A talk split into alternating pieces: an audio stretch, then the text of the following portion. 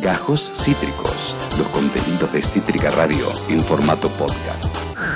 Ian Soler, señor Ian Soler, el queridísimo, el inigualable, el único Ian Soler, en su día de, eh, de nerdeando, aún así el chabón viene y te dice, yo tengo algo de qué hablar. La verdad, admirable. Ian Soler, bienvenido. Hola, ¿cómo estás, Tevi? ¿Todo bien? Muy bien, Ian Soler, ¿y tú? Bien, acá terminando de acomodar la- las últimas cuestiones técnicas para charlar con vos. Ian Soler, what are you going to talk about? ¿De qué vas a hablar hoy en esta columna? Un Nerdeando Express, un outlet de Mm, Ya Nerdeando. no se entiende, ¿viste? ¿Qué carajo es? Nerdeando, Si es nerdeando, si es melodía, si es coloreada. Es como Sí. una mezcla de más o menos todo. Total. Eh, y van haciendo cosas en, en lugares. Totalmente, ese me gustó. Out of context, Ian. Ahí está, me gustó. Hoy te quería charlar eh, de una persona en particular. Nosotros hemos hecho perfiles de diferentes productores musicales, pero nos seguimos centrando en eh, sus canciones y usamos las canciones como hilo conductor para la columna. Hoy la idea no es usar las canciones porque no vamos a estar hablando puntualmente de una persona que se dedicó a la música, sino que vamos a estar charlando en este caso de una mujer que se llamó Wedwin Eva María Kirchner. Kisler. No es Kirchner, como Kirchner. dicen acá, es Kirchner. Sí. ¿La conoces? ¿La ubicaste? ¿Suena? No me suena, perdón. ¿No te suena? Capaz la sentiste nombrar por su nombre artístico. Bueno. Recordemos, estamos hablando de una actriz que es Hedy Lamar. ¿Qué? Hedy Lamar, claramente por tu cara interpreto que no la conoces, ¿Qué? es una mujer que nació en Viena Sí. en el año 1914. Ella fue hija única, su mamá era pianista, su papá era banquero, Sí. eran dos personas de la clase alta, eh, dos personas de familia judía, por lo cual ella fue eh, perteneciente a la cole, como le dirían. Claro. Una persona, imagínate, una hija única de un banquero eh, de familia judía, eh, clase alta de Viena. Ubicate, ¿no? 1914. Sí. Todo el lujo, todo el esplendor. Ella no fue al colegio, le pusieron tutores desde los Ah. cuatro años. Ajá. Ya cuando empezaba a hablar, le mandaron tutores particulares y empezó a estudiar todo. Todo lo que se te ocurra. Henry lo estudió. Por ejemplo, a los 11 años ya tocaba perfecto el piano. ¿A qué edad, perdón? A los 11. A la. A- tocaba perfecto el piano. Había estudiado y perfeccionado en lo que era la danza. Y hablaba cuatro idiomas. A los 11 años. A los 11 años. Bueno, era una, super, era una superdotada. Era una superdotada, pero también una persona de clase alta que Sí. tenía acceso a un montón de privilegios, no tenía nada más que hacer que que le claven tutorías uno tras otro, tras otro, tras otro. Pero ¿qué pasa? Ella recién a los 16 años descubre lo que realmente le gustaba y le apasionaba, que era lo que te dije recién. Ella quería ser actriz, Claro. a ella le gustaba actuar. Entonces se mete a estudiar en eh, la escuela berlinesa de artes escénicas, lo mejor de lo mejor la creme de la en creme. lo que tiene que ver con actuación. Y a los 18 años hace una película, ella entre los 16 y, y los 18 empieza a grabar diferentes películas con pequeños papeles, pero eso toma una fama, una trascendencia mundial gracias a una película que se llamó Éxtasis, Ujú. que la grabó cuando tenía 18 años y se estrenó en el año 1933 cuando ella ya tenía 19. Éxtasis fue una película que se hizo famosísima y que impulsó la carrera de Hedy Lamar porque fue la primera película donde tuvimos un desnudo completo de una mujer y donde tuvimos una escena de sexo explícito donde Hedy Lamar, mientras me gritan buena desde la cocina, eh, fingió un orgasmo. Claro. En escena en 1933 en el cine comercial. O sea, el cine estaba empezando. Y además era uno de sus no, primeros. no- no se había desestructurado todavía de, lo- de lo tan teatral que era. Claro, uno de sus primeros papeles de haber sido. Uno de sus primeros papeles. Pero no quiero que la veas para que lo ubiques la, la belleza que tenía Sí, el 01 de Pido Patorre. Muy bello. De Hedy Lamar, una mujer bellísima. Sí, wow, no, un- una, una bomba. Una bomba total. Sí. Acá estamos hablando muy jovencito. O sea, grabó esta escena cuando tenía 18 años. Sí. Yo te propongo una cosa. ¿Vos te animás a ver un pedacito de esta escena? Eh, mientras no pierda el trabajo, sí. Acá me grita, sí, sí, dale. A ver. Ahí está un. No la voy a describir, ¿la describo? Como quieras. Hay un muchacho que se Lamar, Claro. ¿no? Estamos hablando de Alemania. Hay un muchacho que se aproxima a ella. Correcto, estamos hablando de Alemania en 1933. Ahí. Ubiquémonos, ¿no? Toda la situación. Un primer plano su boca, su cuello. Vos, ahí, politólogo Alemania, 1933. ¿En qué andamos? Eh, no era no era la República de. No, no, no, ya estaba establecido como Alemania. Es el Ahí pre- está, me dicen años antes de Kazuma Hitler, Claro. me están por atrás. Un, Un año, año de- antes, de Kazuma- pero eh, ya Hitler se alzaba como uno de los Sí. líderes eh, políticos más importantes, que obviamente un año después lo lleva a lo gan- que gana la después elección. terminó siendo la, la- la victoria. Ahí vemos un beso muy prolongado. Si te y parece lo adelantamos, ¿no? Guau, mientras no vea un-. Y ahí está ella eh, durmiendo o soñando algo muy No lindo. está durmiendo. No está durmiendo. Está con su boca abierta. Vamos a Una adelantar un poco más. piso de alfombra. Un orgasmo medio largo. Se nota que es fingido. ¡Eh! Guaracocua. Eh, eh, El humor. hermoso. Y está ella tomándose la cara, se pasa hermanos por el rostro, eleva la mano por. Bueno, esto imagínate. Éxtasis, aparte se llamaba la película. Antes de esto venía una escena en que ella iba caminando desnuda al costado de un lago y se metían en una ¿Y cabaña con el hombre. ver? ¿La podemos ver? y se desarrollaba esta escena. Sí. Obviamente la parte otra parte no, no- no la traje. Sí. Imagínate lo que fue. esta- no, no lo cortó. Eh, Imagínate lo que fue esa escena para ese momento histórico para el cine. Éxtasis, Conmocionó, conmocionó todo lo que fue Europa y al mundo se llegó la fama al mundo entero, lo que generó el interés en un señor, ¿En quién? ¿En qué señor? en un señor que se llamaba Friedrich Madel, Sí. era un empresario que se dedicaba a la cuestión armamentística. El señor tenía mucha, mucha guita. sí. No era de la cole, era de familia católica, pero como tenía mucha, mucha guita, generó, hizo un arreglo con el padre de eh, Sí. y arreglaron un matrimonio. Algo muy común en esa época. sí. ¿No? Arreglan un matrimonio, Gediliamar se va a vivir con este señor, teniendo 19 años recién cumplidos. El señor tenía en la cabeza esta escena cuando arregla ese matrimonio. ¿no? Claramente lo tenemos todos de acuerdo. Totalmente. Y ahí es cuando eh, Hedy Lamar, después lo vamos a saber en sus eh, memorias, en su autobiografía, lo describe como un momento en que ella se sentía esclava. Mm. Ella no podía salir de la casa, ella no podía salir, eh, o sea, no se podía salir sin, eh, si no era para acompañar a su marido, Sí. y ella solo se podía desnudar si estaba presente su marido. O sea, si ella quería eh, sacarse la ropa por un motivo que sea, por ejemplo, para bañarse, Sí. tan sencillo como bañarse, tenía que estar presente su marido, si no ella no se podía sacar la ropa. Qué horror. O sea, a esos niveles de, Sí, de de esclavitud violencia, llegamos en el matrimonio con este armamentista llamado Friedrich eh, Madel. ¿Qué sucede al año siguiente, como decíamos recién? Asume Hitler. En paralelo tenemos a los procesos que se fueron dando en Europa que llevaron también a que Mussolini llegue al poder. Sí. O sea, estamos en un momento en que se empezaba a mover la industria armamentista dentro de lo que era Europa. Sí. Entonces este señor empezó a tener mucho poder y empezó a acercarse a estas figuras al punto de que empezó a tener como amigo personal a diferentes eh, generales, Sí, capo de ejército. Claro, capos número uno del ejército, los incluso al proveía. mismísimo Mussolini. Fa. Ha tenido cenas con Mussolini este señor Mandel Friedrich, cenas de las cuales presenciaba Hedy Lamar.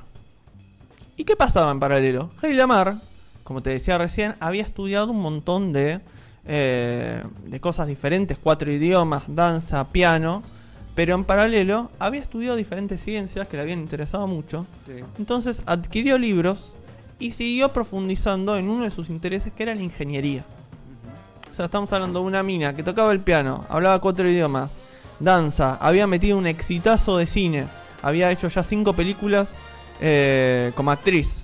Tenía 20 años y se puso a leer libro tras libro tras libro en ese encierro que tuvo, porque ella se, senta- se sentía Esclava, encerrada, eh, ingeniería, y en las reuniones que tenía con los capos del ejército de Mussolini, de, de los- del primer, del prenazismo, digamos, empezó a tirar de la cuerdita para ver qué data le sacaba e ir perfeccionando sus conocimientos en ingeniería. Ah, en base a lo que, lo que tiraban en la mesa los en la mesa las personas y después el resto de las personas que laburaban en la industria armamentística con su marido, Mirá, ¿no? tremendo.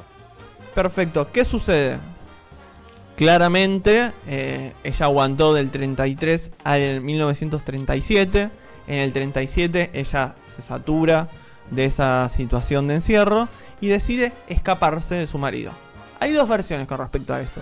La que da ella es que eh, consigue que contraten a una mujer para que la asista, un asistente, imagino que tenía un montón de Sí, eh, mayordomos y mucamas. Sí. Contrata una mucama que tenía la misma eh, estatura y la misma contextura física que ella. Le pone un somnífero, la duerme. La deja en la casa. Se pone la ropa de servicio. Y se escapa interpretando a esta mujer. una identidad. Se va hasta una estación de tren. Y se toma de Berlín a París el tren para refugiarse. Wow. Esa es la primera versión que conocemos. La otra versión que hay es que ella se había eh, enroscado con uno de los asistentes de su marido hasta tener un, eh, un amante, ¿no? Sí, un amante. Había ido a un restaurante con su marido, se había y había pedido ir al baño, se había escapado por una de las ventanas del baño y el- por afuera del restaurante estaba este asistente esperándolo en un auto que se la lleva hasta París. Ah, bueno. Las dos versiones nos dicen que se escapó de su marido, de este armamentista Mandals, Sí, y se fue a París. No, ¿por qué seguro que se fue a París? Porque en París comienza la segunda etapa de su vida. O sea, esto es nada más a la primera. La segunda etapa de su vida, en París, ¿a quién conoce? ¿Alguien conoce? A un señor llamado Meyer. Meyer. ¿Ubicás? ¿El te suena el apellido? Golden Mayer. Metro Golden Mayer. Claro. El mismísimo la conoce, le dice, ah, perfecto, actriz, la ubica, cinco películas filmadas. En ese momento una, una película de algo complejísimo. Sí. Y un exitazo que ya había metido y que la había hecho mundialmente conocida. Empieza eh, un romance con Meyer. Sí. Bien, ¿estamos? Sí. Vende todo lo que eran sus joyas. Se va de París a Londres primero para hacerla más fácil. Y de Londres se va a Hollywood. Y llega a Hollywood con el padrinazgo de Meyer. Mira. La empieza, se empieza a hacer conocida, la empiezan a contratar en diferentes películas y en la década del 40 mete 15 películas. No, tranqui. Más 20 de una por películas, pero imagínate lo que era actriz en Hollywood en los 30, en los 40, época de oro del cine hollywoodense, donde se filmaron grandes clásicos y donde nació toda una forma de hacer el cine. Bueno, ella en ese contexto metió películas hasta el hartazgo. Ella venía metiendo en su. Ella venía metiendo, natal. pero imagínate, ya teníamos 5 películas, más estas 15 que metió. Acá, por ejemplo, estamos viendo el tráiler de unas una de sus películas. En 1942 eh, filmó Tortilla Flat. Tenemos, Ahí estamos viendo ahí el, estamos viendo. el tráiler. Imagínate lo que era para ese momento, ¿no? Sí, sí, no, no, im- impactante el giro que dio esto. No, no, no lo vi venir nunca. Eh, eh, eh, tremendo, tremendo. bueno, cuando llega a Hollywood, Sí, ella no se quería llamar más, no, ella tenía el apellido de su marido todavía, sí, Frederick. de Mandals. Sí, y ella, Metro Golden, le. Metro Golden, no, perdón. Mayer, Meyer. el dueño de Metro Golden Mayer, le ofrece ponerse el apellido de su eh, de la mujer con la que enviudó. Y ahí es cuando se cambia el nombre a Hedy Lamar y abandona el apellido de casada. Wow. Eh, ¿Qué te digo si en la década del 40, mientras estaba filmando estas películas, ella no se quedó quieta? ¿Qué más hizo? ¿Qué hizo? Ella se contactó con el gobierno de Estados Unidos en su carácter de eh, persona de la comunidad judía, Sí. ya con el nazismo presente y eh, predominante en lo que es la, la Europa de la década de los 40, Sí. se suma a los servicios de inteligencia de eh, los Estados Unidos y de los aliados en ese momento y empieza a tirar toda la información que tenía, que había sacado de las reuniones que había tenido con los generales, No. de- con Mussolini, eh, con la gente cercana a Hitler y con diferentes capos militares de Estados Unidos. Jugó en todos los terrenos. eh, eh, Se eh, puso a, a laburar de pa- par a par con la sí, CIA sí, inteligencia. inteligencia Sí. a pasar a que le muestren mapas y decir, ah, esto avanza por acá, estos están acá, acá tienen los puertos. Tremendo. Y a- se metió de lleno en la CIA. Y ahí es cuando retoma el lugar que tenía como ingeniera, se pone a laburar en uno de los grupos de investigación científica más importantes que había en Estados Unidos dentro de la CIA, y junto con un pianista, yo te había dicho que ella había estudiado y dominaba el piano, sí. ¿no? que ya te digo el nombre, guárdame un segundo, Sí, tranquilo, con el compositor eh, George eh, Antheil, Sí. diseñan un sistema de misiles, te- misiles teledirigidos. Co- ah, che, ¿Qué hacen? Agarran el sistema de una pianola, ¿viste esas pianolas que son los pianos que se tocan solos, que metes un rollito? y- Bueno, lo modifican teniendo los conocimientos de ingeniería, que lo podemos ver en la foto 02, y eh, los conocimientos del piano y de la pianola a la perfección, lo modifican para generar este sistema del cual el gobierno estadounidense no se, anima, no se había animado a meterse por miedo a que las señales que, había, que se generen a partir de este sistema sean interferidas por el enemigo y que el enemigo pueda cambiar las señales para que los misiles eh, los ataquen a ellos mismos. tremendo, tremenda. Lo modifica, genera este sistema eh, digital de eh, misiles teledirigidos, los cuales al principio obviamente no eran, eh, no le reconocieron el mérito y muchísimos años después se lo van a reconocer eh, por el simple hecho obviamente de ser mujer en la década de Sí. 1940 en el medio de la guerra. No, impactante, impactante. Jamás, jamás, jamás, jamás había escuchado esta historia hasta este momento. Ian Soler, gracias, que me, me- me- me quiebro. Gracias por haberla compartido. No, Eh, gracias a vos. Tiro dos datos más. sí, Ella sigue en la década del 50 filmando películas. Hasta el 57 se dedica profundamente a eso, que graba cinco películas más en esos siete años. Y ahí con 30 películas termina con su carrera cinematográfica. sí. Y lo que recién te decía que se usó como sistema para los misiles teledirigidos, Sí, que que se terminó inaugurando en la crisis de los misiles de Cuba, esa tecnología. Sí. Después se modificó, todos nosotros lo conocimos como el sistema de, eh, de ensanchamiento de las bandas, Sí. que hoy lo podemos conocer como el Wi-Fi o el Bluetooth. O sea que eh, esta mujer fue la- puso la primera piedra en el amplio muro del Bluetooth. Puso la primera tira de piedra. Una tira de piedra, claro. Directamente. claro, es verdad, es verdad, es verdad. Y compró todos los instrumentos necesarios para continuarla, todas las Ah, herramientas para continuarla. O sea, ima- o sea, una mujer que tuvo tres vidas. Una como ingeniera, una como actriz y otra como espía. Miren, ¿qué han hecho ustedes en casa? La-. Ian Soler, muchas gracias. Hasta con cierre de música y yo te lo digo. Gracias por esta tremenda historia. Gracias a vos, Teddy. Acabas de escuchar Gajos Cítricos. Encontrá los contenidos de Cítrica Radio en formato podcast en Spotify, YouTube o en nuestra página web.